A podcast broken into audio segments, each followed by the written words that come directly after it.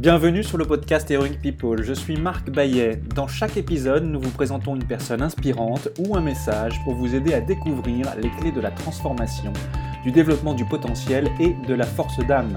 Nous apprenons les uns des autres et trouvons en soi le héros de notre propre vie. Partager nos convictions, partager nos vulnérabilités, dépasser nos peurs, se transformer pour pouvoir transformer le monde, agir ensemble. Jusqu'où peut-on aller? Merci de passer du temps avec nous aujourd'hui.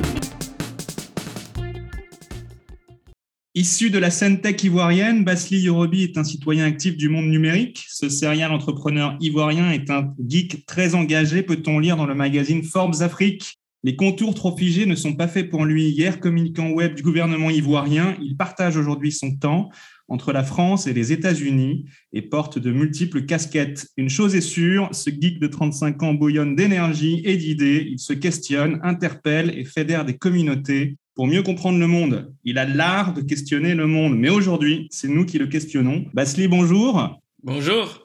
Comment occupes-tu ton temps sur notre planète Terre? Très très belle question. Alors moi, j'occupe mon temps sur cette planète Terre en faisant trois choses hyper importantes. La première chose, je pense, donc je pense, donc je suis donc je partie beaucoup à euh, la pensée critique, communément appelée euh, dans le langage courant philosophie. Euh, la deuxième chose que je fais, j'observe aussi, c'est l'observation. Donc j'observe beaucoup le monde J'essaie de méta-communiquer, j'essaie de, même, tu vois, pendant cette conversation qu'on est en train de démarrer, d'être dans cette conversation, mais en même temps, essayer de sortir un peu de cette conversation et de me dire qu'est-ce qui se passe, qu'est-ce qui m'environne, et puis cogiter, essayer de puiser, en fait, dans l'onérisme, dans l'imaginaire, des choses intéressantes, et revenir, donc, bah voilà, l'instant présent. Et la troisième chose que je fais euh, sur la planète Terre, bah, c'est d'aller dans la nature. Souvent, je vais dans la nature euh, juste pour respirer, prendre le temps de me connecter avec la nature et je ne parle pas. Je laisse juste la nature me parler et me toucher. Quoi. Voilà un peu ce que je fais. Tu es un homme de réflexion, tu te connectes au monde et à la nature pour te ressourcer. C'est une bonne synthèse Exactement.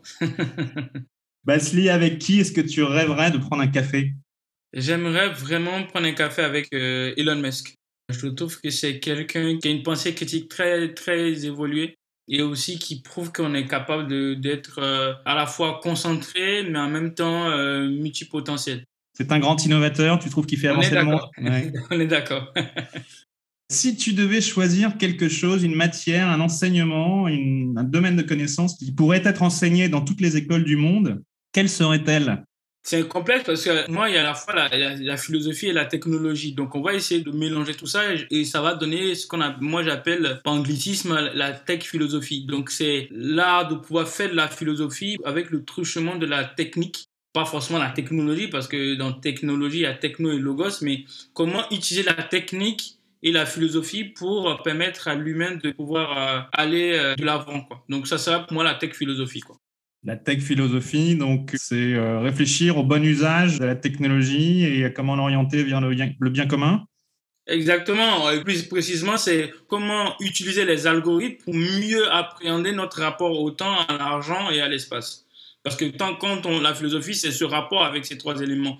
Sauf que on n'a pas souvent des datas, on n'a pas des données. Les algorithmes permettent d'avoir des datas, donc de passer de quelque chose qui n'est pas quantifiable à quelque chose de quantifiable et maintenant mesurer euh, quelle est notre relation avec l'espace, relation avec le temps et aussi euh, euh, l'argent.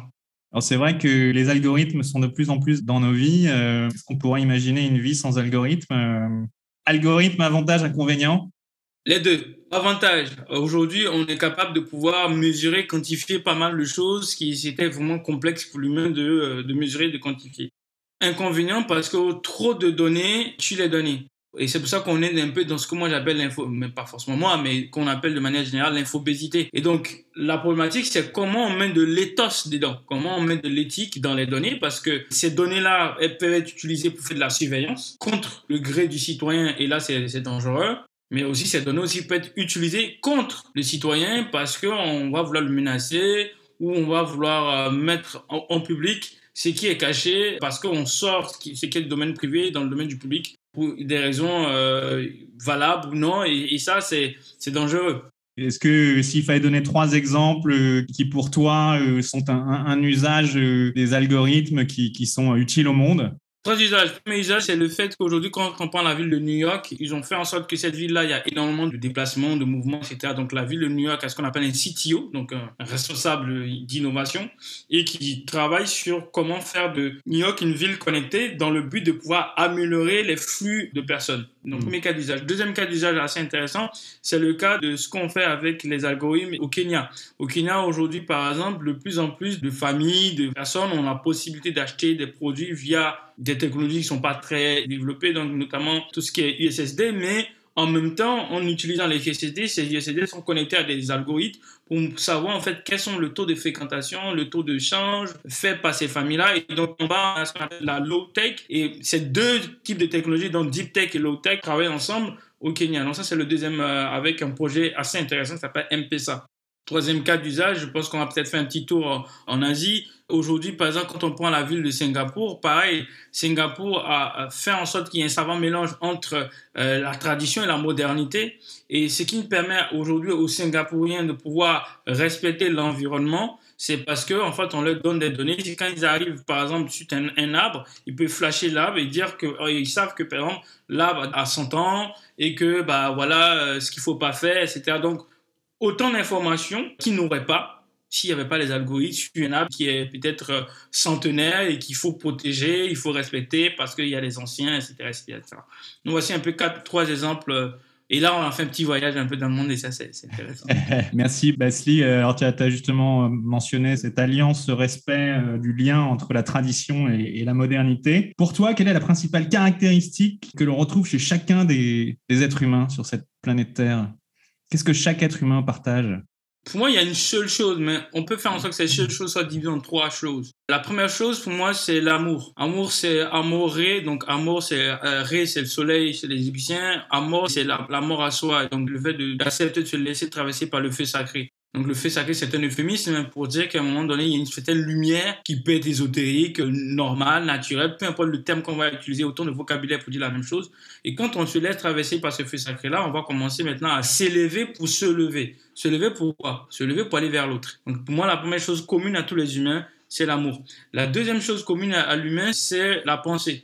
On pense tous. Et quand on va mettre de l'éthos dans, cette pensée-là, on va faire en sorte que la pensée devienne la chose commune res publica ça me permet maintenant d'aller vers euh, la troisième chose. La troisième chose qui est commune aux humains, à chaque être humain, quelle que soit la race, la couleur, etc., l'origine, le sexe, plein d'éléments pour nous différencier, c'est le dialogue. Sauf que on n'est plus aujourd'hui dans le dialogue, on est aujourd'hui tout le temps en opposition. On essaie de convaincre. Le but aujourd'hui dans la vie, c'est pas de convaincre. J'ai l'habitude souvent de dire que mon but, c'est pas de convaincre parce que convaincre, c'est vaincre les cons. Moi, mon but, c'est de cibler, c'est de toucher ma cible parce que quand je touche ma cible, je cible ma touche. C'est simple. Ma touche, c'est quoi Je sais parler. A priori. Peut-être que je suis pas fort, peut-être que je suis pas bon. Mais a priori, je sais parler. La les gens du bien veulent que de 0 à 3 ans, je ne parlais pas. Et à partir de 3 ans, j'ai parlé, je ne me suis pas arrêté. Et donc ça, c'est ma touche. Il y a certains, ça plaît. Il y a, d'autres, ça plaît pas. Il y a certains, ils apprennent à apprécier. Et donc, une fois que je vais me concentrer sur uniquement ces personnes qui vont être sensibles pas forcément à ce que je dis, parce qu'en réalité, ce qui fait que les gens sont sensibles, c'est pas ce que je dis. C'est l'intention qui est derrière et puis euh, un peu l'âme de, ma voix. Bref, donc quand on s'intéresse à ça, finalement, on rentre dans le dialogue. Et là, le dialogue, pour moi, c'est la rencontre vers l'autre, où on fait trois choses. La première chose, c'est d'abord l'écoute active. Deuxième chose, c'est l'observation. Et maintenant, quand on fait l'écoute active et qu'on observe, parce que le corps parle, l'âme parle, l'esprit parle, et donc quand on va se connecter à tout ça, à un moment donné, il y a le silence va nous permettre maintenant de nous connecter maintenant au substrat de la personne et dit maintenant fait une synthèse et maintenant fait un propos, un propos qui sera assertif. Et donc c'est cette assertivité qui va faire qu'on va sortir de l'anxiété pour aller maintenant vers le, bah, vers le partage. Voilà, on partage un moment. On avait un point de vue, Peut-être qu'il va être remis en cause, peut-être qu'il va être, on va le garder, mais une chose est sûre, le dialogue n'est pas fait pour nous diviser, au contraire, le dialogue est fait pour nous rendre meilleurs. Donc trois choses qui nous rendent communes ensemble, l'amour, la pensée et le dialogue. Trois choses qui permettent à la fois de pouvoir articuler sa pensée, ensuite de la verbaliser euh, par le dialogue, et puis après, à un moment donné, d'avoir une posture. Donc, geste, lecture, posture et gesture. Et donc, c'est vraiment ces trois choses-là qui font aujourd'hui la chose commune de l'humain. Et moi, j'appelle ça en un mot l'amour. Alors l'amour, la pensée, le dialogue, trois choses qui nous amènent à, entrer en interaction euh, les uns et les autres et souvent procurer de la joie, à nous rendre heureux. Euh, pour toi, est-ce qu'il y a une personne qui, t'inspire tout particulièrement par la joie qu'elle dégage? Quelle est la personne la plus heureuse sur cette planète pour toi? Question un peu difficile, mais... Euh, à ta connaissance, donc tu es la connaissance de l'existence. Ah oui, à ma connaissance. D'aujourd'hui ou d'hier, hein si c'est aujourd'hui, c'est Dieu parce que la plupart des gens que je vois, je les vois pas assez heureux. Mais si c'est hier, je dirais Charlie Chaplin parce qu'il était tout le temps souriant. Je sais pas si c'était du acting studio, mais il était tout le temps souriant. Et moi, euh, dès qu'on me parle de la joie, c'est l'image de lui que j'ai en fait. Le cinéma euh, euh, sans son, et puis il fait ses trucs, et puis il rigole. Après, il y a une autre personne qui est un peu plus proche de nous, c'est lui de Finesse. Lui de Finesse aussi, c'est quelqu'un qui m'a fait beaucoup rire, et pour moi qui a cette joie-là. C'est vraiment ces deux, personnes que dans mon esprit, dans mon imaginaire, quand je, on pense à la vraie joie, pas une joie qui est fabriquée, c'est ces deux, ces deux êtres-là. Peut-être que c'est faux, mais pour moi, franchement, si on doit manifester la joie, c'est ces deux extrêmes. L'un qui ne parle pas et l'autre qui parle et qui fait des grimaces. Quelle est ta scène préférée qui fait le plus rire avec Louis de Funès? Ah bah c'est ça, avec les gendarmes. Je, je, je, suis pas très bon euh, en, termes de mémoire euh, sur les termes et les... Mais euh, spatio-temporel, oui. Et donc, c'est une scène avec les gendarmes. Je sais plus le nom du film, mais en tout cas, il, avait, il était gendarme et il était avec deux gendarmes. Et puis, euh, ils étaient dans un dialogue et il y avait des... Je crois qu'il y avait des gens qui ont dû fuir de la prison, un truc comme ça. Il a commencé à bah, s'énerver et puis euh, il donnait l'impression qu'il avait raison mais en fait il n'avait pas raison il avait tort donc à un moment donné il se rend compte qu'il parle comme comme si il avait raison oh il, là il est, il est en train de se comporter comme un con mais malgré tout il sait qu'il a tort mais il continue et puis après bah, on se rend compte que bah il, il insiste parce qu'il est le il est quand même le responsable de, de, de l'équipe mais en vrai, bah, il racontait des conneries, quoi. Bon, c'était drôle, quoi, quand j'ai vu ça. C'est vrai que Louis de Funès me fait toujours bien rire. On passe toujours des bons moments. Si tu étais président des États-Unis, quelle serait ta première réforme? Si j'étais président des États-Unis, la première réforme que je ferais, c'était une réforme autour de, euh, de la des notions de diversité et inclusion. En même temps qu'ils sont très en avance sur ces notions-là, en même temps ils sont encore aussi assez en retard parce que jusqu'à présent, la nation américaine n'est pas unie c'est-à-dire qu'elle est unie quand il s'agit de faire des compétitions. Ce sont des, une nation de compétition. Quand il s'agit de faire du soft power, on s'unit tous pour le soft power. Donc, à l'extérieur, on a l'impression d'être unis. Mais à l'intérieur, on est vraiment démembré il n'y a pas cette union. Donc, c'est très communautaire. Les gens ne se mélangent pas assez. Même s'il y a des mélanges. Mais c'est le mélange là, bon, c'est souvent dû à l'amour encore. Mais quand il n'y a pas l'amour, c'est compliqué. Bref. Donc, moi, si j'arrive, c'est de faire en sorte que déjà, on puisse faire une réforme au niveau de la diversité et l'inclusion, notamment en entreprise, et arrêter cette notion de quotas. Je trouve que le quota, c'est malsain. On choisit des gens parce qu'ils euh, ont une couleur ou un sexe, etc. Bref. Et donc, de ça, c'est la première chose. Deuxième chose, je ferai en sorte qu'on puisse, en fait, euh, de la même manière qu'ils font le show and tell et le show don't tell, donc le show and tell pour apprendre à sales et puis le show don't tell pour apprendre à à pouvoir communiquer sans forcément vendre. Je vais aussi les apprendre à faire en fait de show and be, c'est-à-dire comment montrer et être ce qu'on dit en fait. Aujourd'hui, il n'y a pas assez de congruence entre le discours américain de dire oui, I have a dream, etc. et de le faire. Et donc souvent, il y a un manque de congruence. Donc les aider vraiment à faire en sorte qu'on puisse changer ce rêve américain qui est l'American Dream ou l'Americanas pour aller vers un, un vrai American Dream où en fait il y a une nation américaine et qu'on réunit tout le monde L'image de ça, j'arrête de parler, c'est euh, une table, une grande table avec toutes les communautés euh, américaines sur la même table et qui euh, se parlent au même niveau et qui échangent ensemble et qui sourient en plus. Ça, c'est important. Hmm. Merci beaucoup, Basli. Alors, parlons argent maintenant. Pour beaucoup de personnes, consciemment ou inconsciemment, l'argent est une fin en soi. Mais si on considère l'argent comme un moyen, si tu avais un million de dollars qui arrivait sur ton compte aujourd'hui, comment l'utiliserais-tu? Alors moi, si j'ai un million de dollars qui arrivait sur mon compte là aujourd'hui, la première chose que je ferais, c'est de garder environ euh, 20% d'argent pour moi. Et puis maintenant, les 80% en fait pour euh, déjà ma mission de vie qui est Include People at Scale. Donc c'est une mission dans laquelle mon but c'est de vraiment aider toutes les communautés, les gens qui sont pas inclus à la fois dans l'entreprise ou dans la tech à l'être. Donc quitte à lancer une fondation et mettre de l'argent et continuer à faire ça. Et puis une autre partie de cet argent-là pour investir dans la formation de ces personnes-là qui font partie de la diversité. Et puis maintenant une dernière partie qui va être un grant que je vais donner en fait à des associations qui font déjà le travail. Je vous raconte une petite anecdote. Moi récemment j'étais à Strasbourg et j'ai rencontré une, association qui s'appelle Vue d'ensemble et qui, euh, qui milite déjà sur le sujet et ça fait 10 ans. Et je me suis dit à un moment donné que souvent on veut créer la roue, mais au niveau local, dans des pays, il y a des champions locaux Et c'est souvent des associations ou des entreprises, des startups. Et donc, c'est plus intéressant de s'appuyer sur des champions locaux pour œuvrer dans l'impact que de vouloir refaire ce que les gens font déjà. Donc, moi, la dernière partie de cet argent que j'aurai, bah, c'est de chercher ces champions locaux-là à travers le monde et leur donner de l'argent que ça soit un coup d'accélérateur dans ce qu'ils font déjà de, de bien et mieux que moi. Merci beaucoup, Basli, c'est inspirant. Quelle innovation, réaliste ou non, existante ou non, serait de nature à améliorer ton quotidien, à toi? C'est l'intelligence artificielle, et plus précisément la technologie GPT-3 ou GPT, parce qu'il y a un, deux, et là on a GPT-3. Je trouve que OpenAI, cette organisation-là, a fait un, un, travail vraiment phénoménal. Et me dire que Aujourd'hui, on est capable de pouvoir générer des contenus parce qu'aujourd'hui, on sait très bien créer des contenus, ça prend énormément de temps. Et donc du coup, ça n'est plus forcément créatif, ça devient finalement un travail tribalium. Et moi, j'aime pas le travail sous la forme tribalium, mais j'aime bien le travail sous la forme créative. Bref, donc je pense que GPT-3 est une techno qui moi me permettra de pouvoir déléguer des tâches répétitives qui ne servent pas à grand chose pour me concentrer en fait sur des tâches créatives qui me facilitent la vie. Et je trouve que de toutes les technologies à ma disposition, je pense que l'intelligence artificielle et plus spécifiquement la technologie GPT-3 est juste une innovation phénoménale. Qu'est-ce qu'on peut faire concrètement avec euh, cette technologie? Concrètement, avec GPT-3, on peut faire tout. Quoi. On peut créer, en tout cas dans le domaine digital, on peut créer une app, des applications juste avec une phrase. On peut générer euh, une newsletter euh, avec ça. On peut générer des mails, on peut générer des posts, on peut générer une fiche produit, on peut créer une œuvre d'art, donc tout ce qui est generative art. On peut faire, créer une, une une chanson, une, musique. On peut tout faire, quoi. Tout faire dans le domaine, en tout cas, du numérique. Donc, c'est une technologie qui, serait très, qui te serait très utile à toi pour ta casquette de créateur de contenu, parce que tu crées beaucoup de contenu.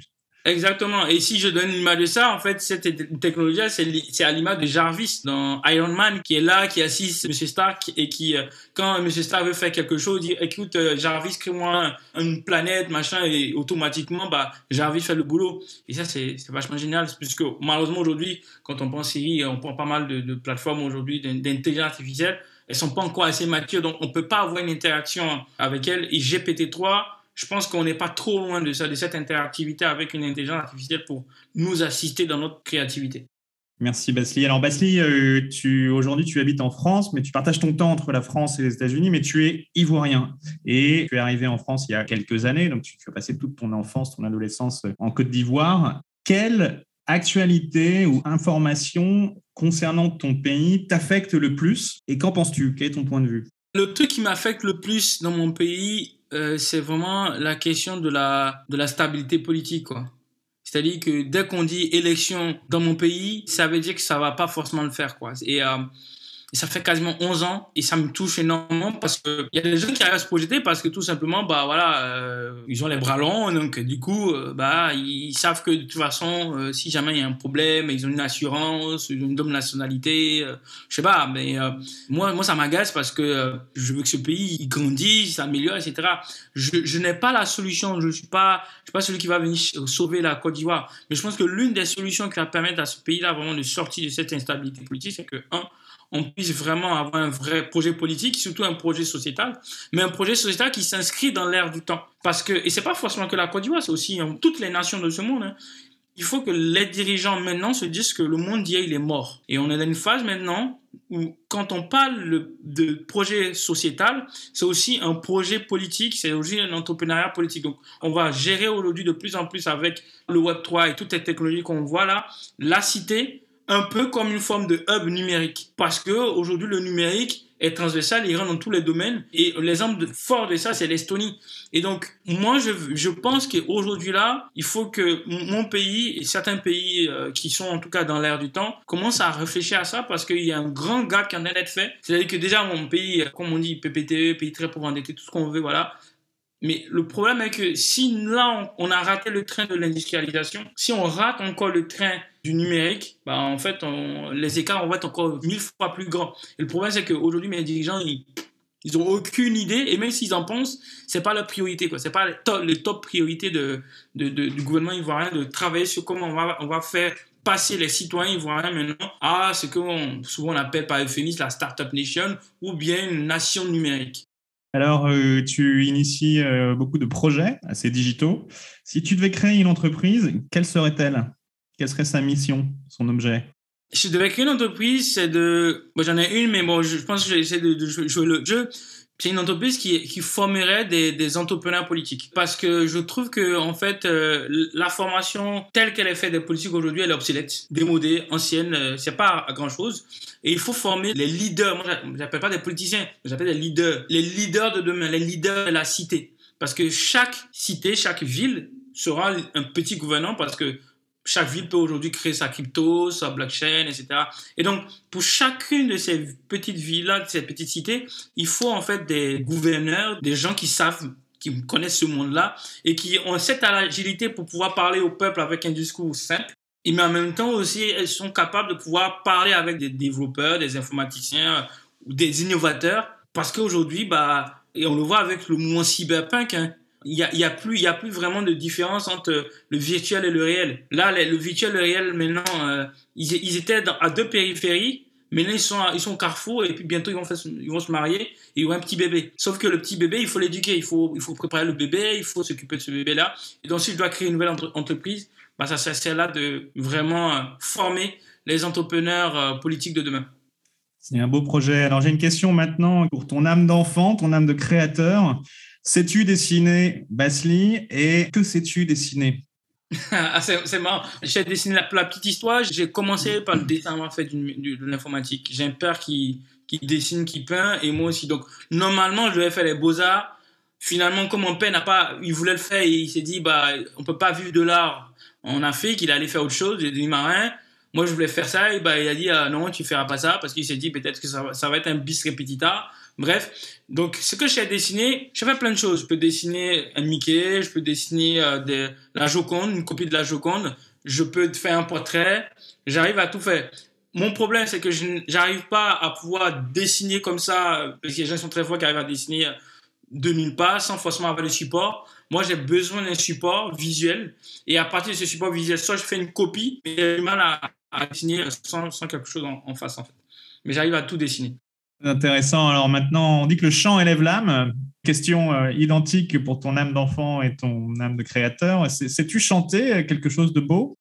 Alors, je suis pas un très très grand chanteur, euh, mais je, chante bien. Je dirais, je chante bien et je slame bien aussi. Je rappe un peu bien aussi. Merci beaucoup, Basli. Basli, quelle est ta plus grande peur? Ah, ma plus grande peur. Ma plus grande peur, c'est tomber. Physiquement? Physiquement, ouais, ouais, ouais. Physiquement, c'est-à-dire que j'ai la hantise de la chute, quoi. J'ai horreur de ça, mais euh, par exemple, si, si, j'ai pas encore skié parce que je sais pas skier, mais si je dois skier, forcément, je vais tomber, ça c'est sûr. Si je dois apprendre à faire du skate, forcément, je vais tomber. Donc, pour ça, si je suis bien protégé, il n'y a pas de problème. Mais si j'ai pas tout ce qui protège euh, bras, euh, avant-bras, euh, protège genoux, j'aime pas ça. À chaque fois quand je, je vais tomber, je panique.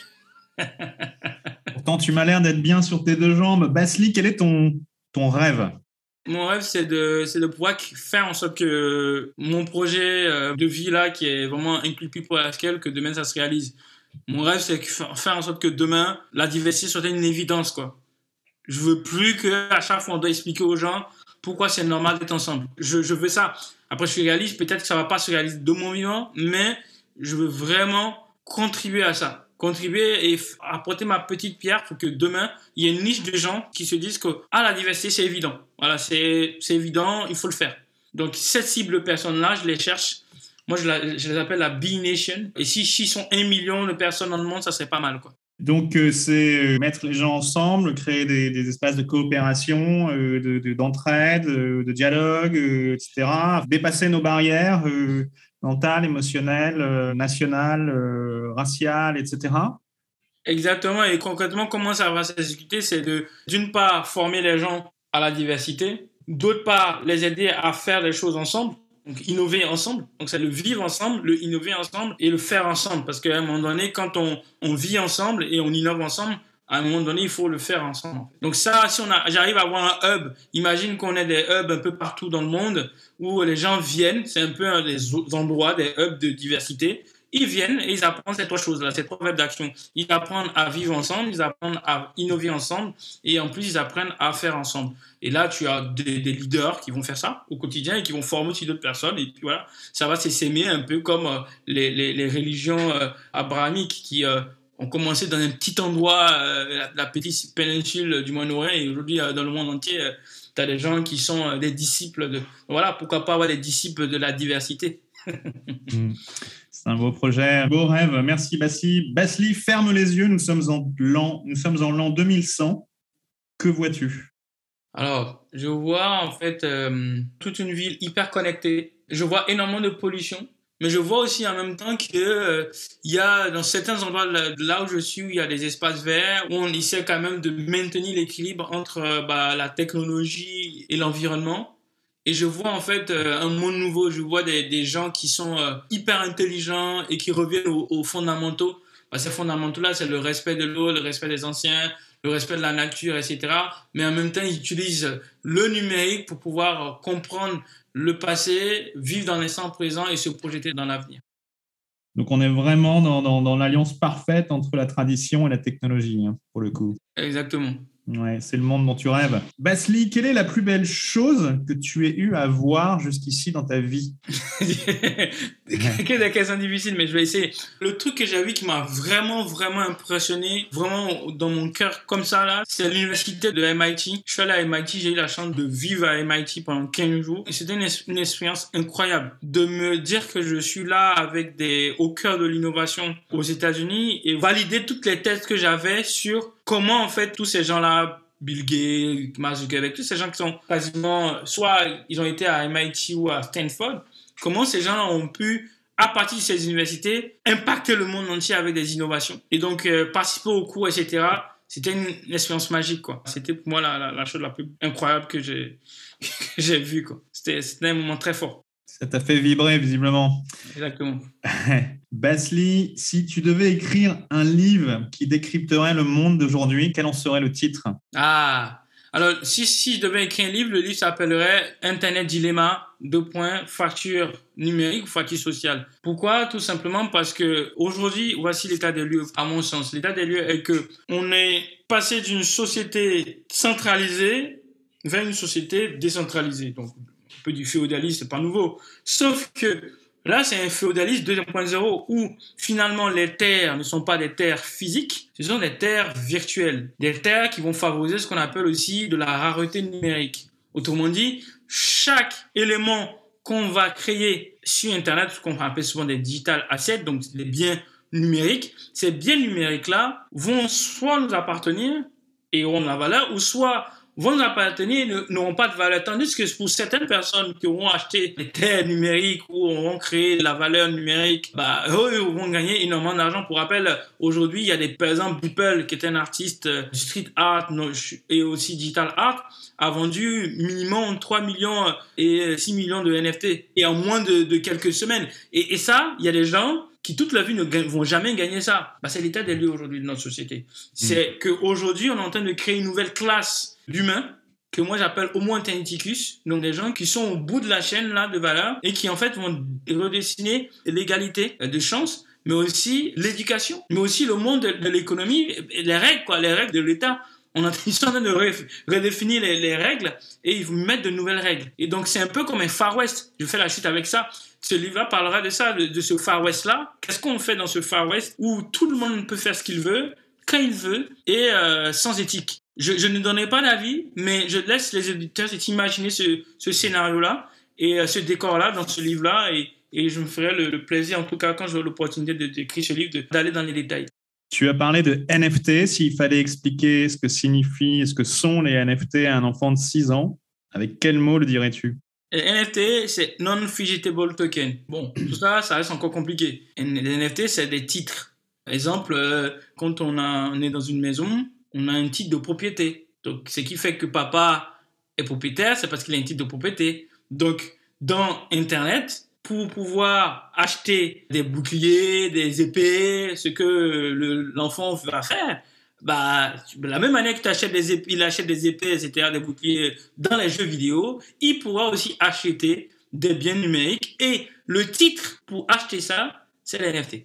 Merci Basli. Basli, que signifie la religion pour toi? Qu'est-ce que ça t'évoque? Le, mot religion vient du terme religare en latin. Religare, c'est relation. Pour moi, il y, a, deux perceptions de la religion.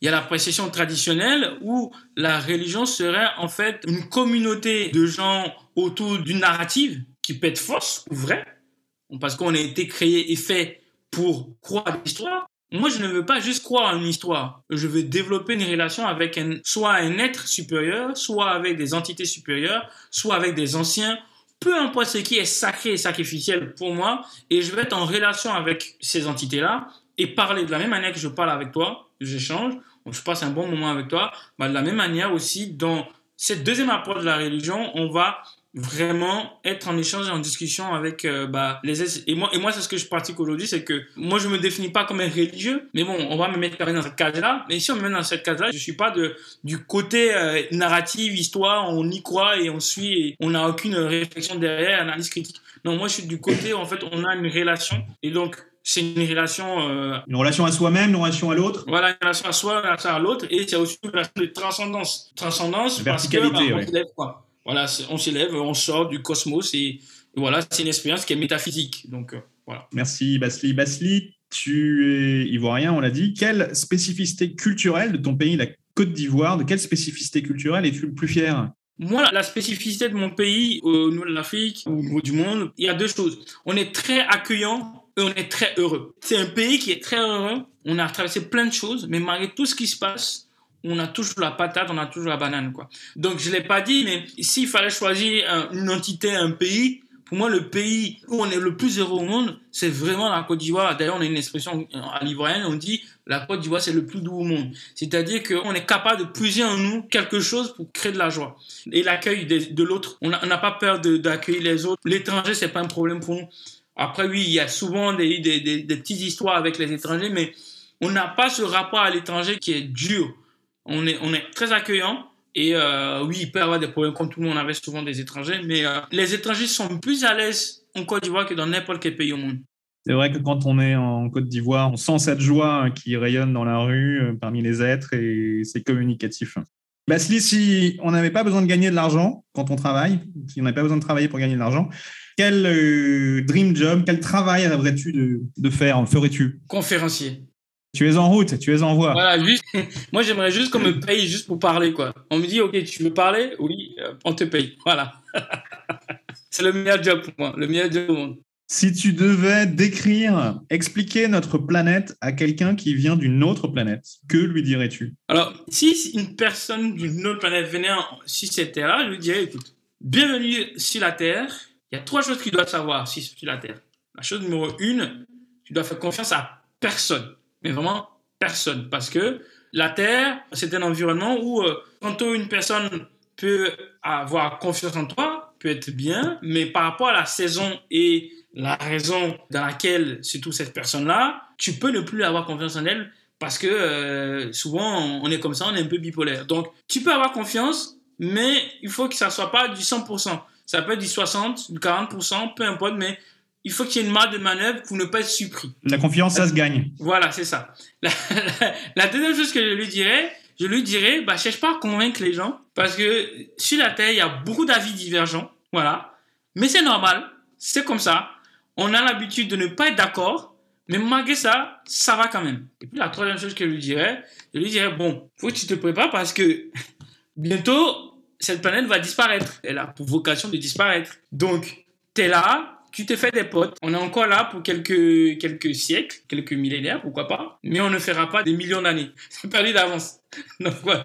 C'est un peu chaotique, mais voilà, un peu drôle aussi à la fois parce que je me dis que finalement, peut-être que Elon Musk pourrait aussi nous aider à, aller euh, sur Mars ou bien cette, cette personne-là qui vient sur Terre pour savoir un peu comment ça se passe sur Terre. Quoi. Donc en somme, tu lui parlerais de confiance, de peur et de finitude. La confiance, ça se gagne. N'aie pas peur du brouhaha ambiant et des idées divergentes, des modes de pensée euh, différents, il faut les intégrer.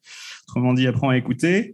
Et puis, euh, sois conscient que euh, tu es là pour un temps limité, ou en tout cas, les habitants de cette planète Terre sont là pour un temps limité. C'est bien ça que tu, tu dirais. C'est ça. Et de toute façon, tu peux les emporter avec toi parce que comme tu viens d'une autre planète, ça serait bien d'en avoir un ou deux euh, comme euh, dans ton voyage euh, retour. Quoi.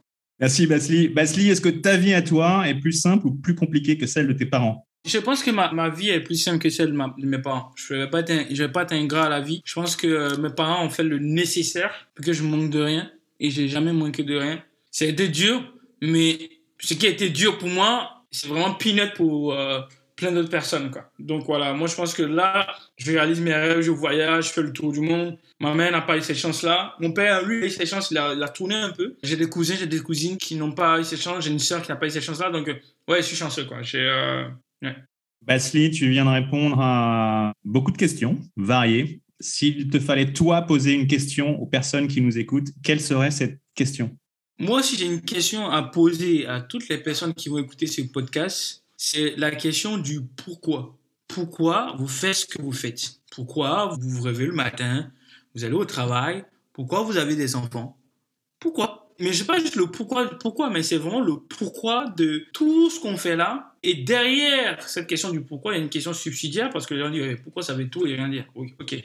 La question subsidiaire de ça, c'est c'est quoi votre narrative? C'est vraiment, c'est quoi votre narrative? Parce que une fois que vous connaissez votre narrative, tout le reste va avoir du sens. Quand les gens commencent à dire, je ouais, ma vie n'a pas de sens, c'est normal parce qu'on ne sait pas pourquoi. Donc, asseyons-nous, prenons le temps. Souvent, il y a des gens qui vont, euh, ça va être dur d'avoir la réponse, etc. Bref, pour ne pas moi-même répondre à la question, pourquoi? Posez-vous la question de pourquoi vous faites ce que vous faites. Et si vous y répondez, bah, c'est déjà un bon début.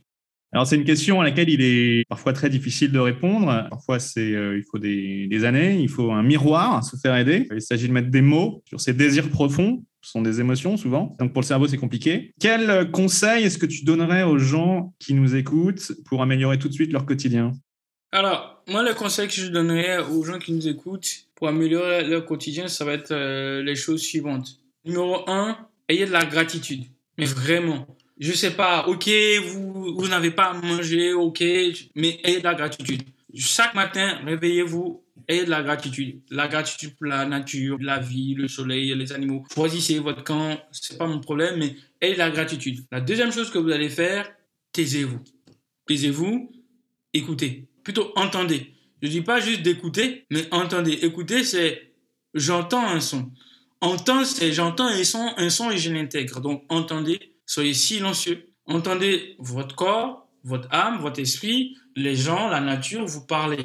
La troisième chose que vous allez faire, c'est que quand vous avez de la gratitude, mais quand vous vous taisez, quand vous apprenez à vous taire, donc silence. Maintenant, il faut, dernière chose à faire, il faudrait, ça serait souhaitable, bah, de partager. Partager, c'est-à-dire que vous avez une personne autour de vous, vous la connaissez, vous la connaissez pas, partagez. Partagez le peu que vous avez.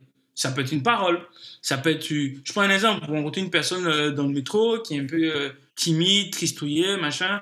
Bonjour madame, vous allez bien? Euh, Juste vous dire que, je sais pas, mais juste vous dire que franchement, si jamais il y avait un problème, et s'il n'y a pas de problème, c'est pas bien grave, moi je vous dis juste que je suis content et je, suis content de vous voir.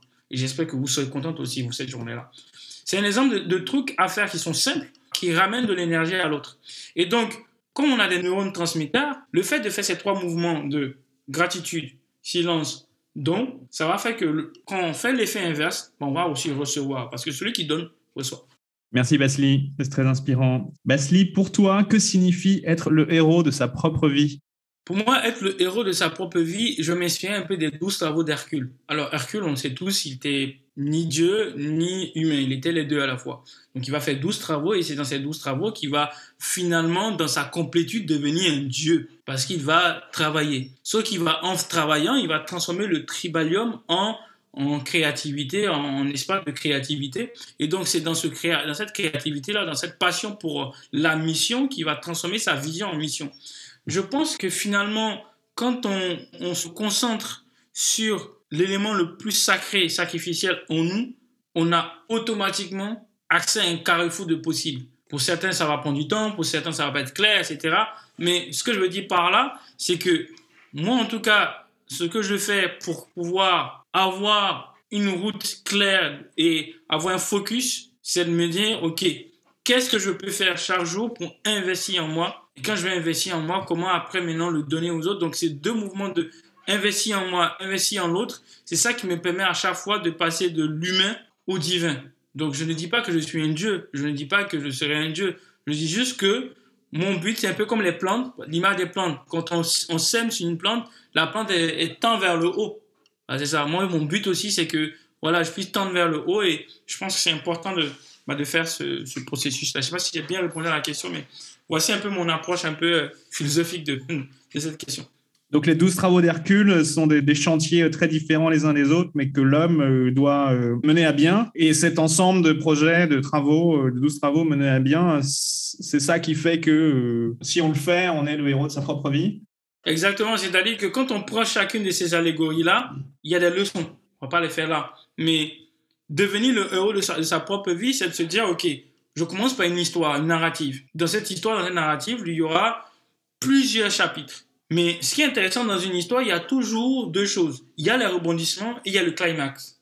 Quand je vais définir l'histoire, donc ma narrative, je connais le début de l'histoire. Je connais même la fin.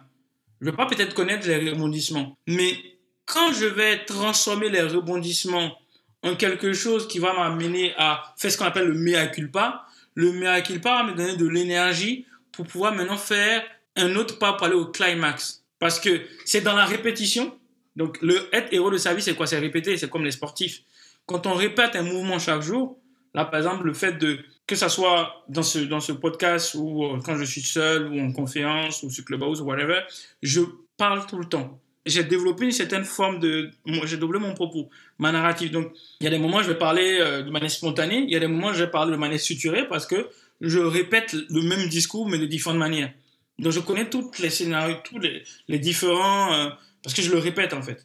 Mais à un moment donné, puisque je répète, répète, répète tout ce que je dis, quand on va me donner l'opportunité de m'exprimer, bah, je vais révéler le héros qui est en moi, mais ce héros-là, il ne s'est pas manifesté sur le terrain le jour J, parce que j'ai décidé, il se développe dans l'ombre, dans l'antichambre. Quand je répète, je répète, je répète ma narrative, donc ma narrative me permet de pouvoir tester mes rebondissements parce que le climax, il arrive au moment où en fait il y a ce qu'on appelle le temps kairos. C'est le temps où on, révèle le charisme en nous. Et c'est quelque chose qui nous dépasse parce que dans une histoire, il y a toujours des choses qui nous dépassent. Et donc, quand on arrive à, à cette synchronicité entre notre temps, notre, qui est le temps chronos, et le temps qui est divin, qui est le temps kairos, ce mélange de ça, ça crée le climax. Mais il faut se préparer à ça. Et on se prépare en faisant. On répète, on répète, on répète, on répète. La narrative qu'on se donne, qui est une affirmation positive. Je prends par exemple ton cas, peut-être que tu dis je suis héros, je suis héros. Mais si tu dis ça tous les jours, tous les jours, et qu'on te donne l'opportunité de pouvoir t'exprimer, tu diras je suis héros et ça va naturellement parce que tu le dis tous les jours. Merci Basli. Alors euh, Basli, je ne sais pas si notre échange est le fait du kéros ou du chronos, mais en tout cas il y a un chronos. Donc je vais te poser la, dernière question. Pour toi, Basli, qu'est-ce que la force d'âme? Pour moi, la force d'âme, c'est euh, bah, l'amour, quoi. Parce que dans l'âme, dans âme, t'es aimé. Tu vois, quand tu rajoutes un I à âme, ça fait M. Et quand tu mets un R, ça fait aimer. Et donc, je pense que l'âme, quand on lui rapporte, qu'on lui apporte de l'intégrité, en fait, le I, et qu'on lui rapporte un R, une forme de rareté dans notre approche, parce que c'est pas le fait d'être tout le temps ensemble qui nous permet de, de, de nous aimer, mais c'est de passer des temps de qualité comme celui-là, et comme toutes les belles choses dont tu nous fais aussi, on s'arrête c'est de honorer ce temps sacrificiel, ce côté sacré-là, avec notre intégrité et notre rareté. Et donc, quand on met ça, on rajoute ça à une âme, bah, ça donne l'amour et ça donne l'aimer, quoi. Donc, donc fond d'âme, là, c'est, c'est l'amour, quoi. Tout simplement. Merci beaucoup, Basli. C'est la fin de votre épisode du podcast Heroic People. Merci, merci de nous avoir écoutés. J'espère que cet épisode vous a inspiré et vous a été utile. Si c'est le cas, partagez-le à un ou deux amis par SMS ou sur vos réseaux sociaux. Vous avez le pouvoir de changer la vie de quelqu'un, et c'est maintenant. Vous pouvez retrouver cet épisode et son résumé écrit, mais aussi tous les autres épisodes sur le site du podcast heroicpeople.fr. Pour nous contacter, nous faire des suggestions, proposer des invités, c'est toujours sur le site du podcast que ça se passe, heroicpeople.fr, ou encore les réseaux sociaux LinkedIn, Facebook ou Medium. Enfin, sans vous, nous ne sommes rien, avec vous, nous sommes tout. Si vous avez été inspiré par cet épisode, alors laissez-nous un commentaire et quelques étoiles sur Apple Podcasts ou votre plateforme d'écoute préférée. Dites-nous comment le podcast vous a inspiré et contribue à améliorer votre vie. C'est grâce à cela que nous pouvons faire connaître le podcast Heroic People. Merci d'avoir écouté. Il est temps maintenant d'agir et de révéler sa grandeur et sa force d'âme. À bientôt sur le podcast Heroic People.